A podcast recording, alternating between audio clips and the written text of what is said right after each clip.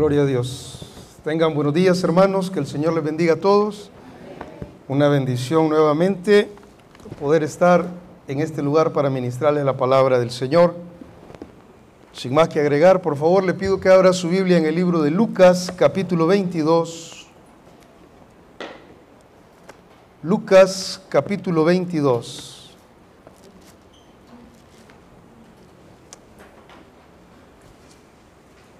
Lucas capítulo 22.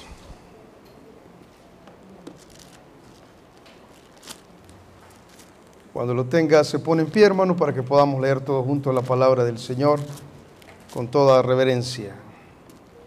Lucas capítulo 22, vamos a leer varios versículos. Versículo 31, por favor, al 34. Versículo 31 al 34. La palabra del Señor dice de la siguiente manera, dijo también el Señor, Simón, Simón, he aquí Satanás os ha pedido para zarandearos como a trigo, pero yo he rogado por ti que tu fe no falte, y tú, una vez vuelto, confirma a tus hermanos. Él le dijo, Señor, Dispuesto estoy a ir contigo no solo a la cárcel, sino también a la muerte. Y él le dijo, Pedro, te digo que el gallo no cantará hoy antes que tú niegues tres veces que me conoces. Versículo 54, por favor, del mismo capítulo. Y prendiéndole, le llevaron y le condujeron a casa del sumo sacerdote. Y Pedro le seguía de lejos y habiendo ellos encendido fuego en medio del patio, se sentaron alrededor y Pedro se sentó también entre ellos. Pero una criada, al verle sentado al fuego, se fijó en él y dijo, también éste estaba con él. Pero él lo negó diciendo, mujer, no lo conozco. Un poco después, viéndole otro, dijo, tú también eres de ellos. Y Pedro dijo, hombre, no lo soy. Como una hora después, otro afirmaba diciendo, verdaderamente también este estaba con él, porque es Galileo. Y Pedro dijo, hombre, no sé lo que dices. Y enseguida, mientras él todavía hablaba, el gallo cantó. Entonces, vuelto el Señor, miró a Pedro y Pedro se acordó de la palabra del Señor que le había dicho, antes que el gallo cante, me negarás tres veces. Y Pedro, saliendo fuera, lloró amargamente. Poderoso Dios. Esta mañana, Dios, aquí estamos. Algunos, Señor, están así, llorando amargamente. Otros están desanimados. Otros están tristes. Otros están indiferentes. De diferente forma, Señor. Todos, de alguna manera, tenemos algo que nos afecta. Te pido que esta mañana en el nombre de Jesús, Señor, tu palabra sea la palabra pertinente la palabra adecuada, la palabra correcta, la palabra justa para la necesidad de aquellos hermanos y hermanas que están necesitando una palabra específica. Háblanos, Señor. Permítenos ver lo que tu Espíritu Santo ha dejado aquí, Señor.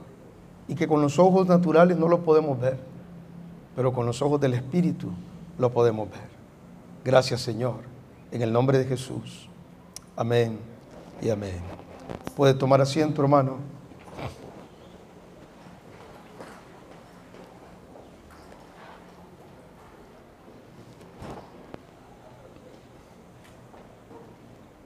¿Cuántas veces como cristianos, como personas,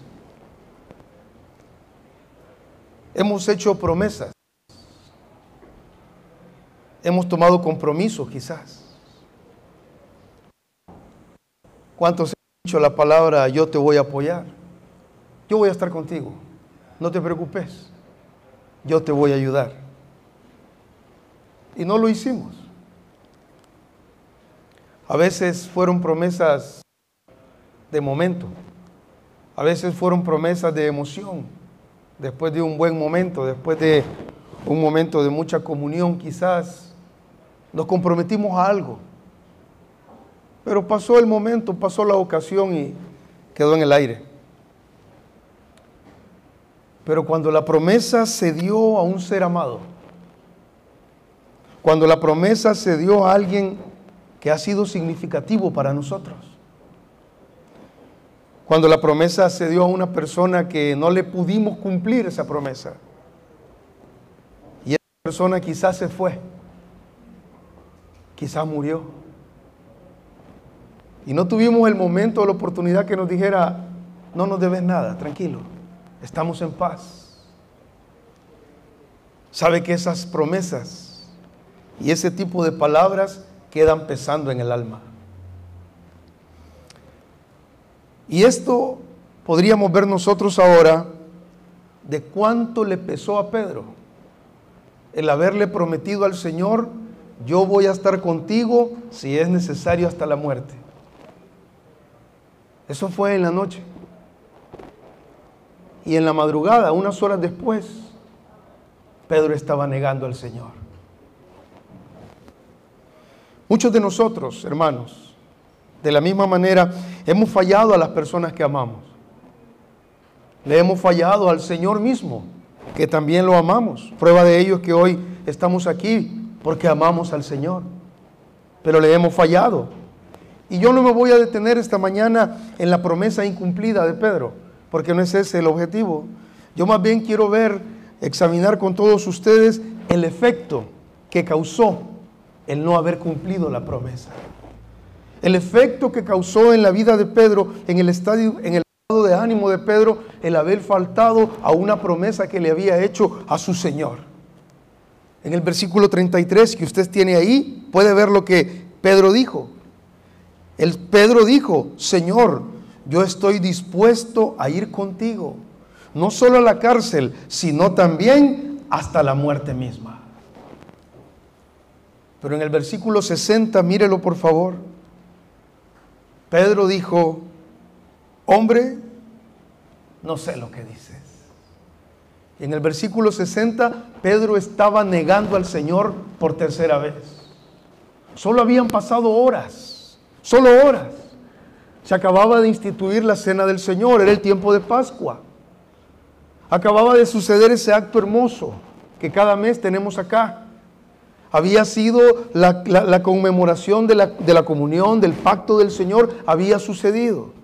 Ellos estaban ahí, ellos habían hablado. El Señor les había dicho unas palabras preciosas. El Señor les había dicho, ustedes estuvieron conmigo en todas mis pruebas. Yo no me voy a olvidar de ustedes. Había habido un momento de mucha comunión. Horas después vino una gran prueba. El Señor fue capturado. El Señor fue llevado como un malhechor. Pedro siguió de lejos al Señor. Y horas antes, Pedro había dicho, yo voy a estar contigo. Horas después, Pedro estaba diciendo, yo no conozco al Señor. En el versículo 62, vea usted entonces el estado de ánimo que vino después de ese momento. Y dice que Pedro salió.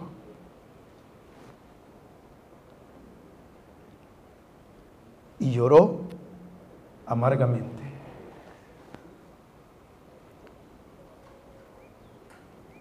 Esta palabra es una palabra específica.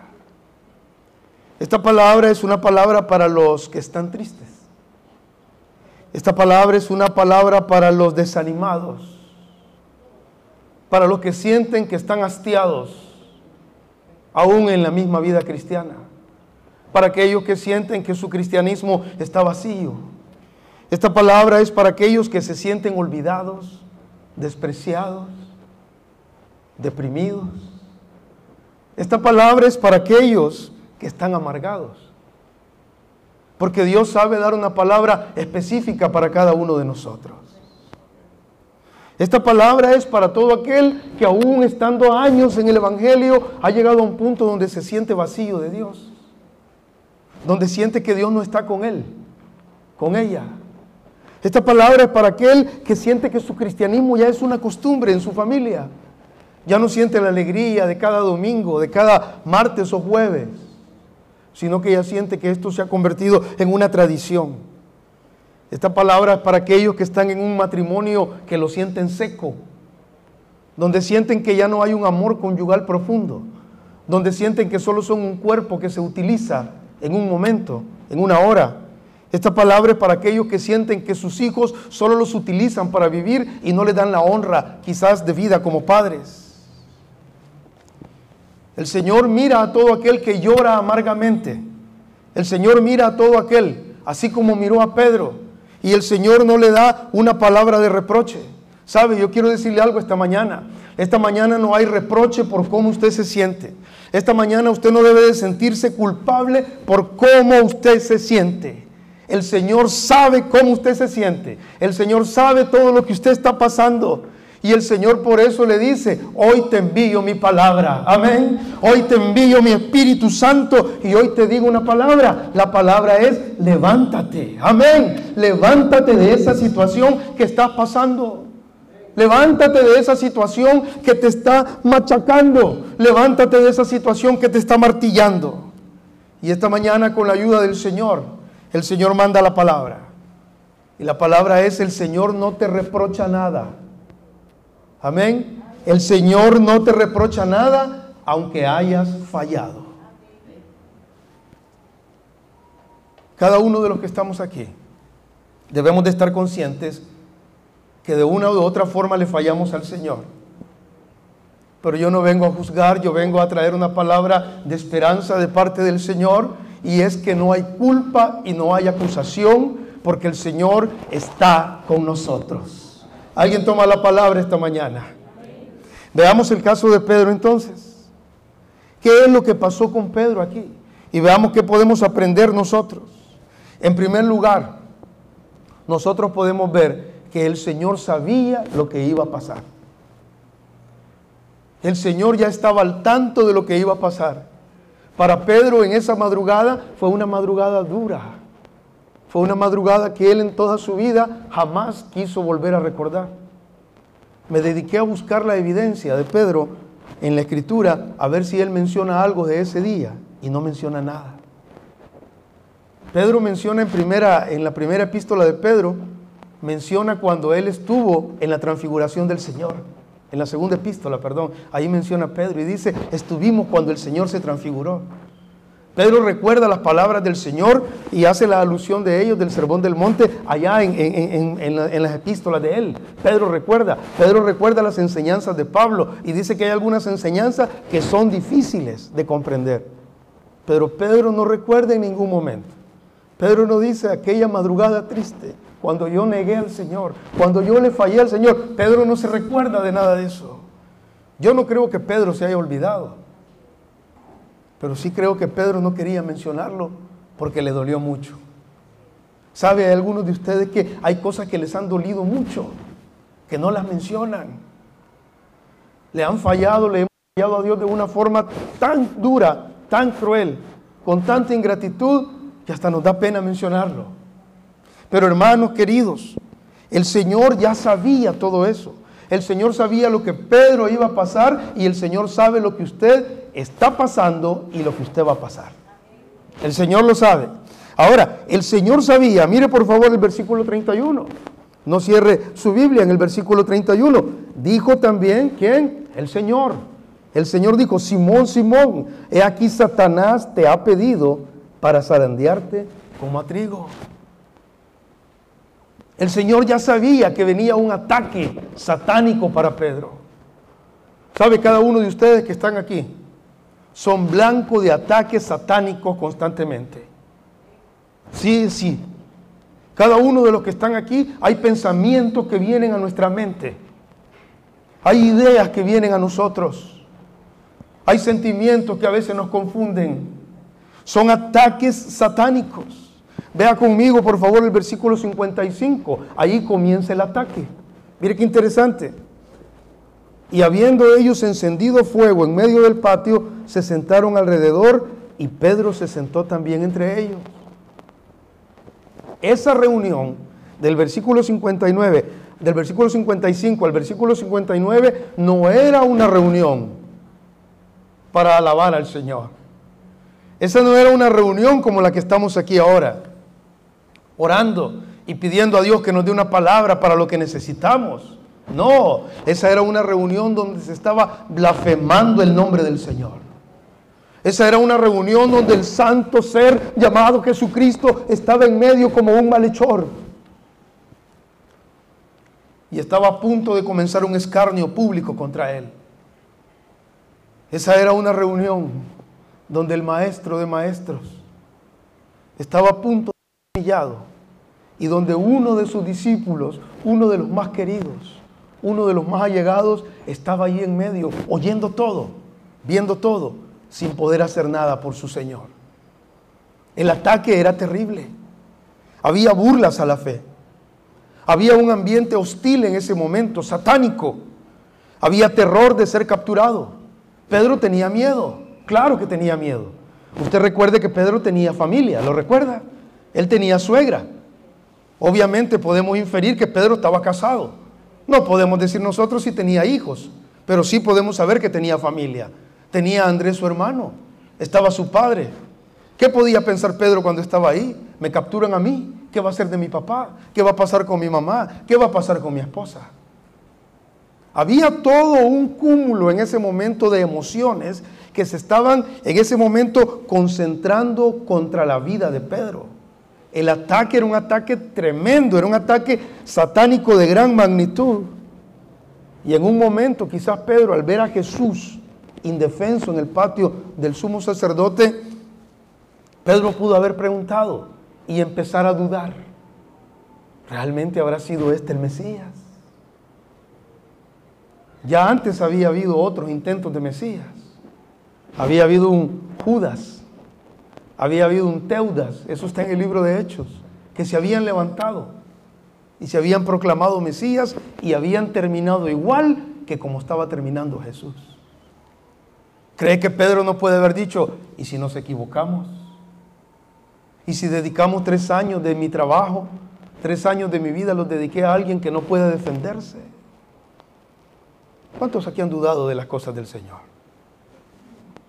¿Cuántos aquí han dicho, ¿y para qué he estado tanto años en Mereja? ¿Cuántos de ustedes han llegado a pensar, ¿para qué he dado tanto tiempo? Y mira cómo estoy viviendo. Mira cómo es tu papá conmigo. Mira cómo es tu mamá. Estos mis hijos, tanto que he hecho por ellos y cómo me pagan. Y esta situación económica. Y mi madre, que para qué va tanto a la iglesia y parece que no me quiere, no le importa. Le importa más su nuevo novio, quizás. Usted sabe que yo no estoy hablando nada fuera del contexto. Usted sabe que todas estas cosas suceden y vienen a nosotros. Pedro estuvo aún sometido a un ataque de esa manera. Finalmente, hermano, en el versículo 60, y 60 finalmente Pedro sucumbió. Y creo que este es uno de los momentos más tristes de la historia. Aquel hombre, aquel gigante de la fe. ¿Se recuerda de Pedro? El único que caminó sobre las aguas.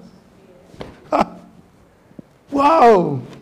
Se recuerda de Pedro cuando iban a capturar al Señor, tuvo el valor para sacar su espada y enfrentarse.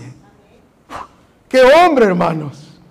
El que estaba allí cuando los panes se compartieron y los panes se multiplicaron fue Pedro. Y ahora Pedro está negando al Señor. Este no es un momento, ese no era un momento para estar alegre, era un momento para estar triste. Él había visto transfigurarse a Jesús. Él había visto a Moisés y a Elías. Y ahora estaba negando al Señor. El miedo, el temor, la duda, lo doblegaron. Quiero decirle que muchos cristianos hoy viven así. con dudas, con sentimientos de vergüenza, han hecho o han dicho cosas que no pueden ni contarse, ni deben contarse. Muchos cristianos le, le han fallado a Dios. La fe les ha tambaleado.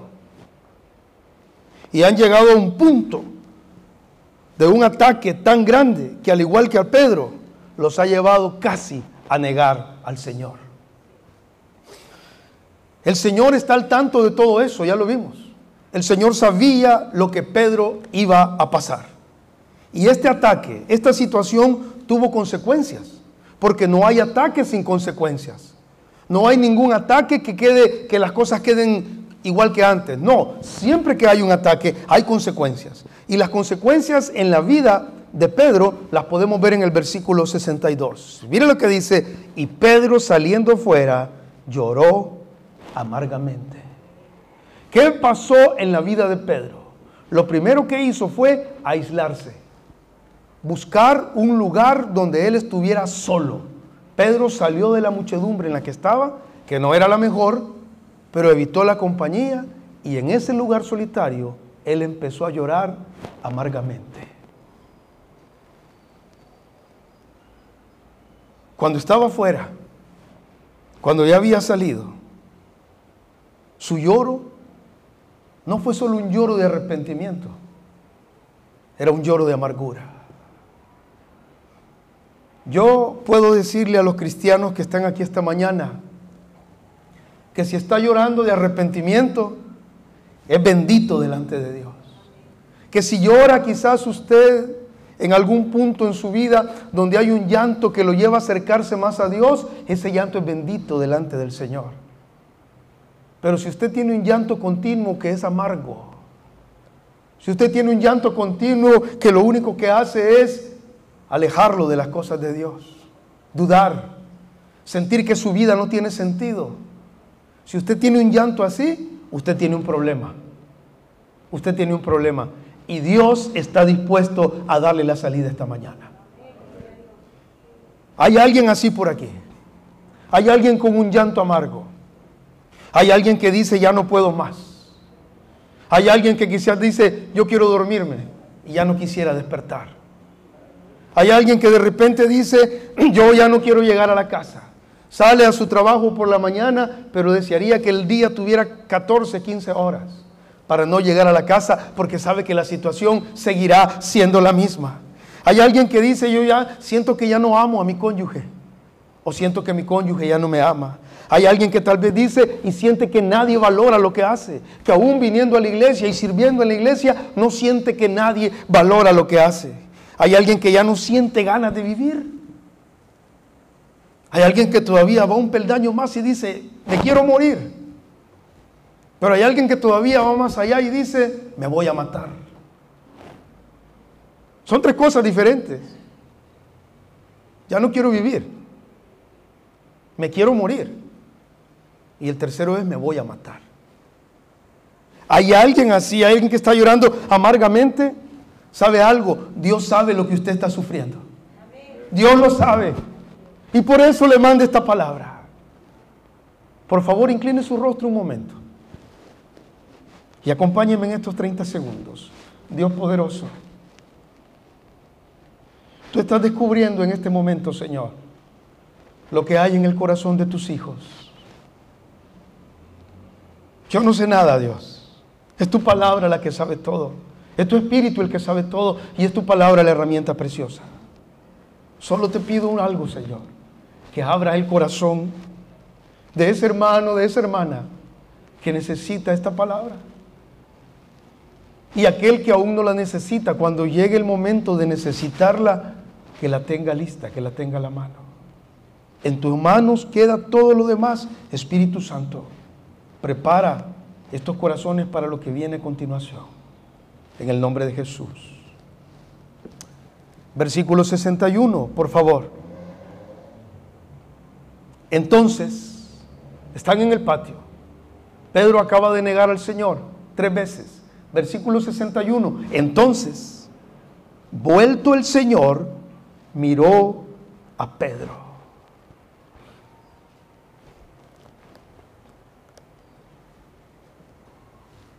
Qué triste lo pasé muchas veces. Qué triste prometerle algo uno a uno de sus hijos. Y cuando llega el momento que usted le dijo, ese día lo voy a hacer, hijo, usted no lo hace. Por diferentes motivos. No pudo, no tuvo tiempo, no hay recursos, qué sé yo. Y cuando su hijo se le queda viendo, ¿verdad? Sin decir palabras, uno siente que se le partió el corazón. Ahora imagínese prometerle algo al Señor. Cuando el gallo cantó, el Señor volvió a ver a Pedro. ¿Qué habrá sentido Pedro? Pedro reaccionó turbadamente, ya lo vimos. Hoy, usted y yo sabemos algo que Pedro no sabía. Porque Pedro tenía la revelación de la palabra del Señor todavía parcial, faltaba mucho. Pedro todavía no tenía todo el espectro que ahora nosotros tenemos, que es la palabra del Señor. Pedro no lo tenía, pero usted y yo ahora lo tenemos. Y yo le puedo decir algo con conocimiento de causa. Y he examinado la palabra para decírselo, porque no me gusta especular, porque es hasta pecado especular en el púlpito. Pero puedo decirle algo con conocimiento de causa. Esa mirada que el Señor le hizo a Pedro no fue una mirada de reproche. No fue una mirada donde le dijo, qué bárbaro, mira lo que me prometiste y no lo hiciste. No, porque hoy usted y yo tenemos la palabra completa y la palabra nos muestra a un Cristo que es compasivo. La palabra nos muestra a un Cristo que es misericordioso. La palabra nos muestra a un Cristo que es todo amor, dice el libro de Juan. La palabra nos muestra a un Cristo que ayuda y sostiene a aquellos que son débiles. Así que yo puedo decir esta mañana con toda autoridad de la palabra del Señor que la mirada que el Señor le hizo a Pedro no era una mirada de reproche, era una mirada de ánimo, era una mirada de decirle, hijo, aguanta un poco más. Hijo, soporta un poco más. Dios lo está mirando a usted. El Señor lo está mirando esta mañana. El Señor le está mirando a usted que se está derrumbando, a usted que siente que la soledad no lo deja avanzar más, a usted que siente que usted que se siente infravalorado, que siente que nadie lo quiere. A usted Dios lo está mirando y Dios le dice esta mañana, aguanta un poco más. Cuando toman la palabra, soporta porque yo estoy contigo, hijo. Yo no te voy a dejar solo, yo no te voy a dejar sola. Yo estaré contigo. Aleluya. Esa era la mirada. Mire qué hermoso entonces. ¿Cómo, nosotros podemos saber que el Señor nos está mirando? Porque el Señor nos está hablando con su palabra. Si el Señor no lo estuviera viendo, si el Señor no estuviera al tanto, la palabra específica no vendría. Pero el Señor está al tanto. El Señor sabe lo que usted está pasando. Y el Señor, queridos hermanos, quiere ayudarlo y puede ayudarlo. Amén. ¿Cómo sabemos eso? ¿Cómo sabemos que Dios, oiga, que el Señor Jesucristo, cómo sabemos que el Señor estaba en ese momento mirando a Pedro con una mirada diferente? ¿Por qué? Porque el Señor es el que intercede por nosotros. Y qué hermoso es esto, hermano. A nosotros tradicionalmente se nos enseñó de un Dios que le fallamos, ¿verdad? y que al fallarle hay que tener cuidado en invierno porque un rayo le puede caer. ¿Verdad? El Dios que está allá arriba en el cielo esperando que nosotros nos equivoquemos, porque, ya, ya, sé por qué te está viniendo esto. Y siempre eh, es una idea medieval, ¿verdad? Que se nos ha venido vendiendo de, de un Cristo compasivo, pero un Dios que esté enojado, esperando el momento para destruirnos. Eso es lo más lejos de la realidad que la palabra del Señor nos muestra. Nosotros vemos en la Escritura a un Cristo que intercede por nosotros. La Biblia dice en Hebreos 7:25 que Él, hablando de Cristo, puede salvar perpetuamente a los que por Él se acercan a Dios. Oiga qué interesante es esto. Y Él vive siempre, oiga esto, Él vive siempre para interceder por ellos. Jesucristo está continuamente intercediendo por nosotros. Qué hermoso es esto. Romanos 8:34 hace una pregunta a Pablo y dice, ¿quién es el que condenará? Cristo es el que murió, más aún el que también resucitó y el que además está a la derecha del Padre y el que también intercede por nosotros. Así que si alguno de los que está aquí ha negado al Señor con sus hechos, si alguno de los que está aquí ha dudado del Señor, si alguno de los que está aquí le ha fallado al Señor, si alguno de los que está aquí ha llegado a un punto tan grave, tan oscuro como el que ya hablamos anteriormente, hay alguien que está intercediendo por usted. Hay alguien que está allá en el cielo, usted no está solo. Usted no está sola, sus problemas no los está pasando usted solo. Hay alguien que está intercediendo por usted. Ese es el Señor. Amén. Mire cuánta gente tenemos nosotros en este tiempo que tiene problemas tan grandes de autoestima. ¿A cuántos hijos no se les ha dicho, vos, vos no deberías ni de haber nacido? ¿A cuánta gente ha crecido pensando que son un error? ¿Cuánta gente ha crecido pensando y ha venido viviendo durante tanto tiempo sintiéndose como los inferiores? Sintiéndose que solo en la iglesia más o menos lo quieren. Cuando nosotros podemos ver en la escritura que hay un Dios que está pendiente de todas nuestras necesidades. Que hay un abogado privado, un abogado, un abogado particular específicamente para ayudarnos a interceder por nosotros y su nombre es Jesucristo. Tal vez alguno siente que no puede salir de algún vicio oculto. Tal vez alguno está atrapado en una, en una pasión desbordada. Tal vez alguna, alguna persona, aún siendo cristiana, todavía está atrapada en una, en una situación de adulterio o un hombre está atrapado así. Mujeres que caen en esa situación, mujeres que se convierten en amantes, mujeres que por estar, por, por poder tener la comida del mes, dan su cuerpo y son amantes. Lo he visto en las iglesias. He visto hombres, queridos hermanos, que caen y, desacreditan su matrimonio, rompen la santidad del matrimonio, aún siendo cristianos. Y se sienten miserables. Y ciertamente que hay que sentirse miserable. Pero el hecho es no solo estar en esa miseria, el hecho es poder salir de eso. Y dice, yo no puedo salir de aquí. Yo no puedo estar aquí. Este hombre me tiene solo por mi hijo, solo por mi hija. Ahí me tiene, me está dando unas migajas. De vez en cuando me da algo y yo tengo que entregar el cuerpo. Nunca le da la honra de ser la esposa. Nunca le da la honra de poder ser usted la reina de una casa. Nunca le da la honra de darle el apellido. Y la persona siente que no puede pasar más allá.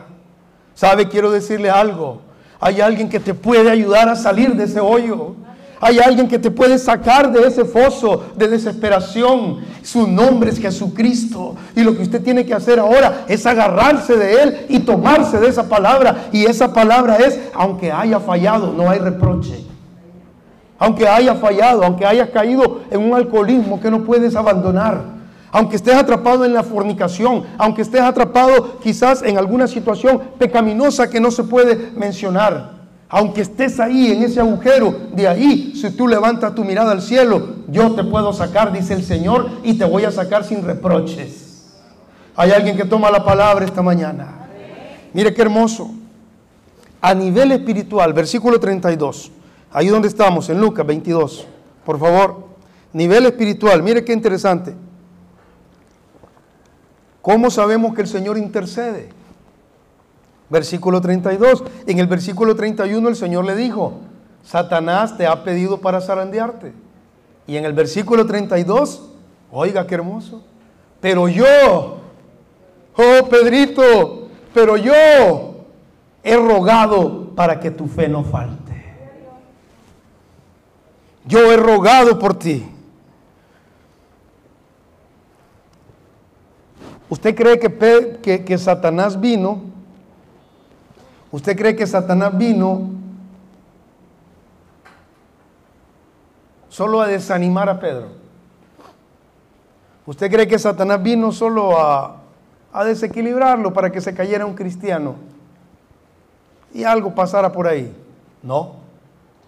Satanás, la misión de, de Satanás es hurtar, matar y destruir. Satanás vino a destruir a Pedro, eso fue. Y cuando él fue a pedir permiso para zarandearlo, no era para darle una coladita, era para acabárselo. Pero qué lindo es el Señor, ¿verdad? Pero yo he rogado por ti. Mire, yo quiero decirle algo. Este ruego no es un ruego pastoral, porque los pastores podemos rogar por ustedes, pero también tenemos que rogar por nosotros, porque tenemos multitud de fallas. Este no es un ruego de una madre, que creo que después es uno de los ruegos más hermosos que hay, porque lo hace con corazón puro y con amor verdadero.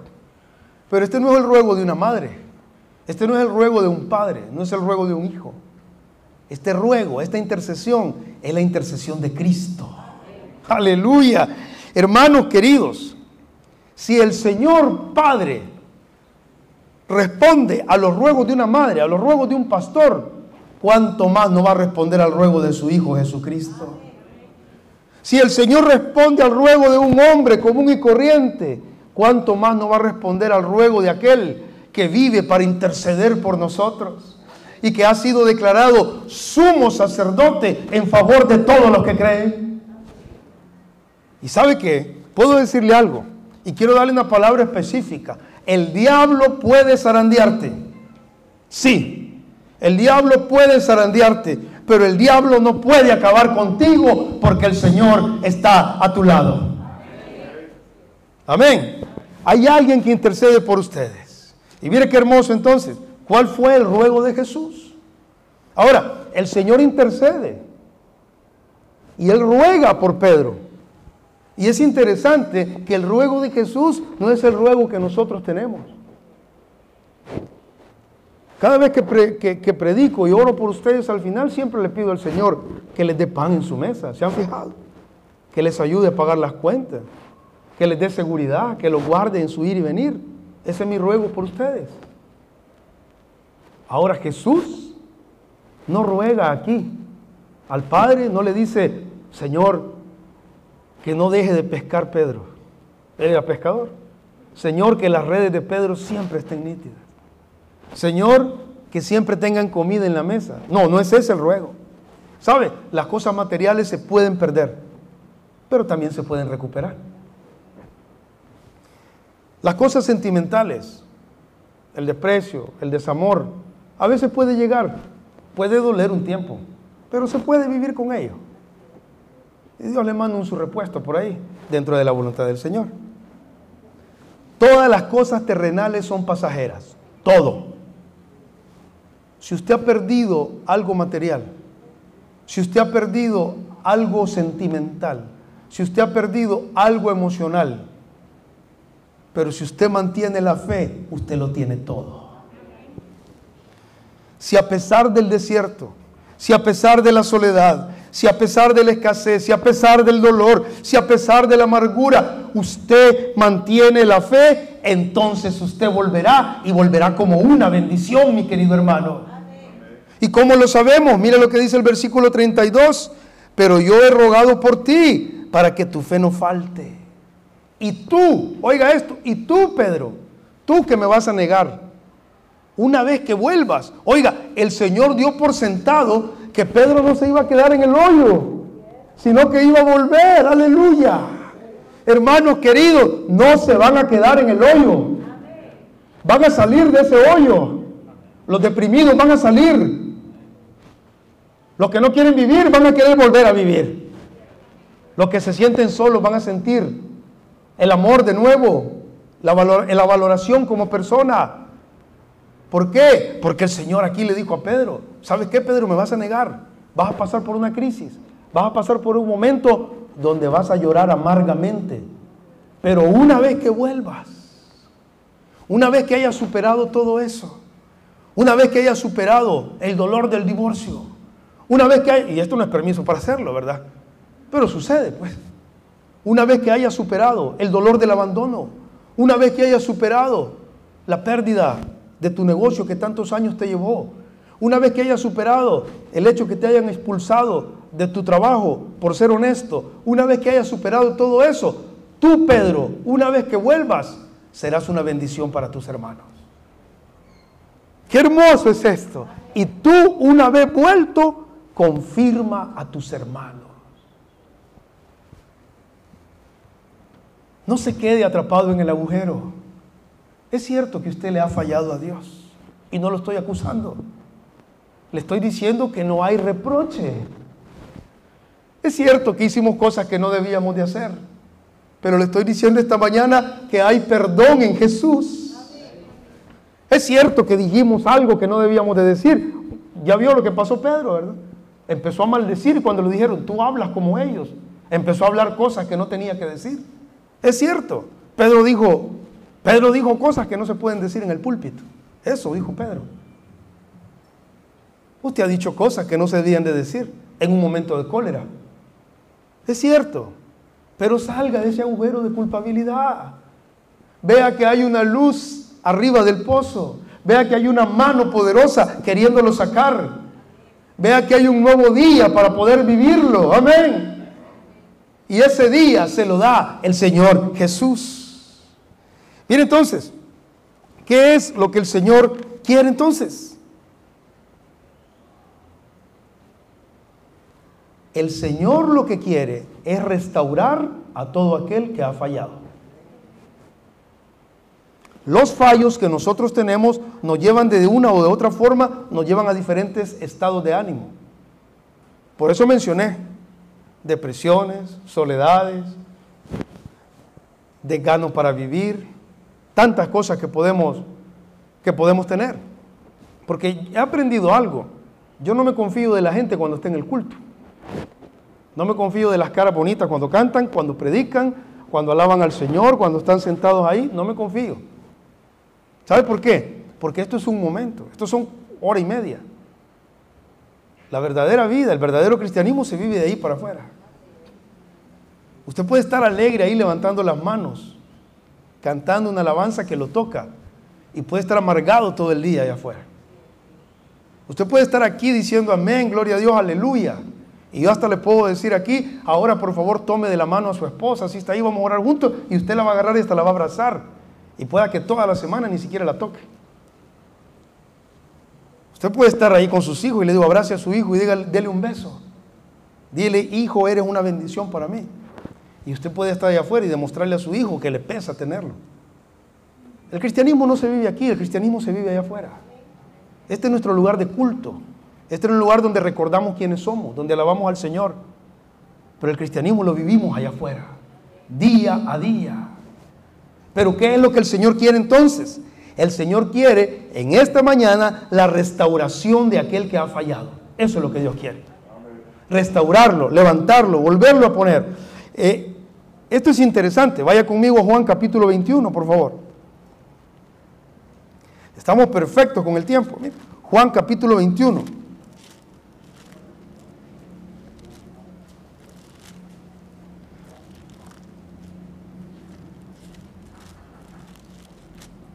Ahí téngalo, por favor, mientras le pongo el contexto de esta porción.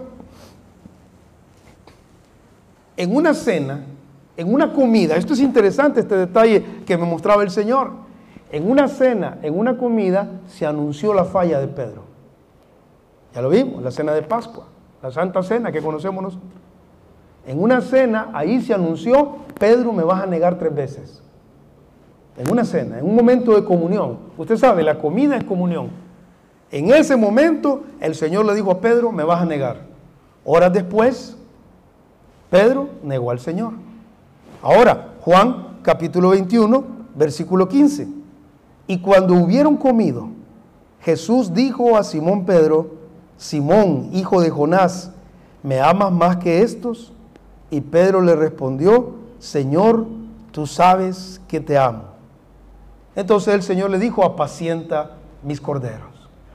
Este diálogo se repitió tres veces ahí. ¿Me amas? Pastorea mis ovejas. ¿Me amas? Apacienta mis ovejas. Mire qué interesante este detalle.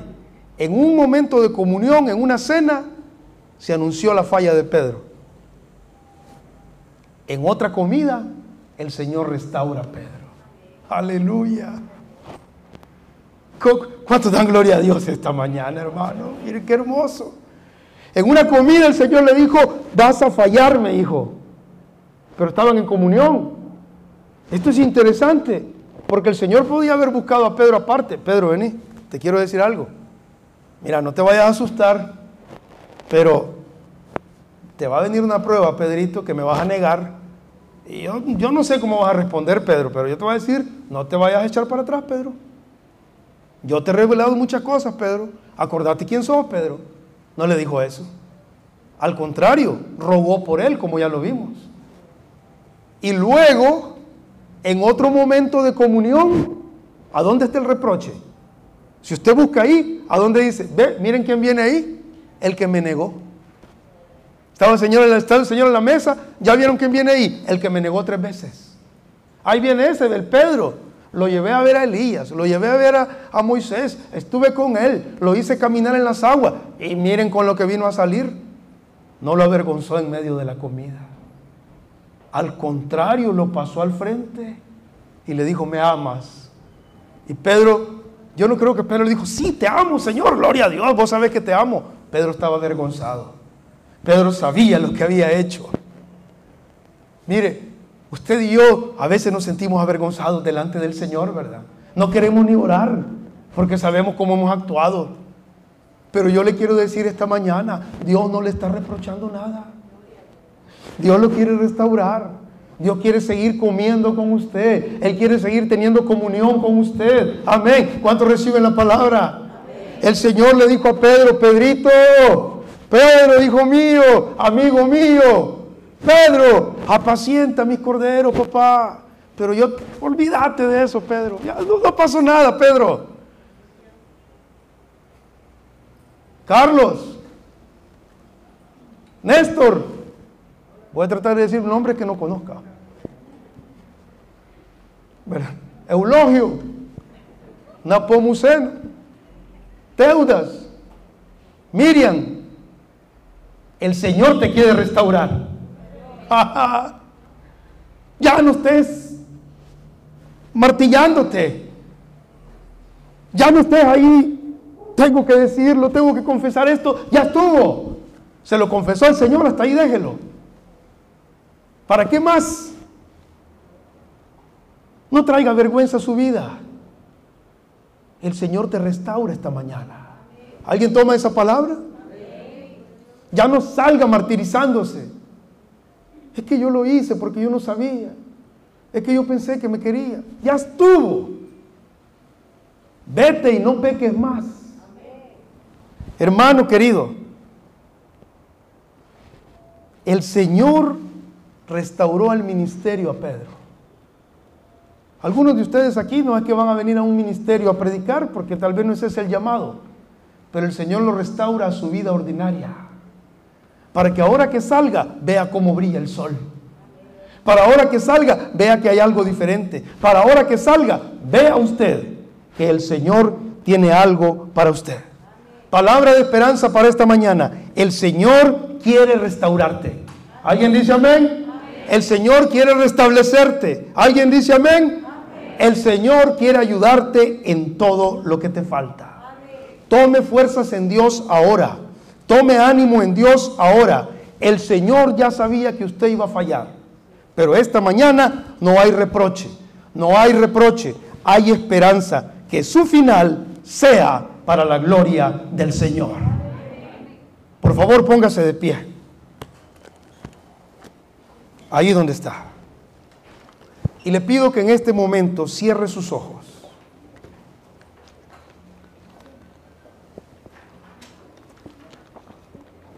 Y si tiene algo de qué arrepentirse, algo que no ha estado bien en su vida, este es el momento para decirle al Señor, aquí estoy. Restáurame. Restáurame, Señor. Restáurame, Dios, porque me agarro de esta palabra que has enviado. Aquí estoy, Señor. Te pido perdón, Dios. Te pido perdón, Señor. Quiero preguntar si habrá alguien en esta mañana que quiera entregar su vida al Señor Jesús.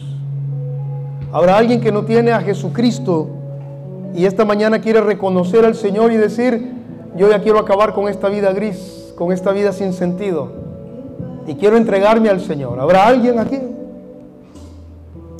Todos cristianos. Entonces, pido en este momento, ahí donde usted está, para que le, en el Señor en este momento arregle las cosas con Él Arregle todo lo que tenga que arreglar con el Señor. Dígale, perdóname por esto, perdóname por aquello, Señor. Perdóname por las cosas que están inconvenientes, que he dicho, que no he dicho, mis actitudes, mis acciones. Y ayúdame, Dios. Ayúdame, Señor. Quiero que mi vida termine como una gloria para ti, Señor.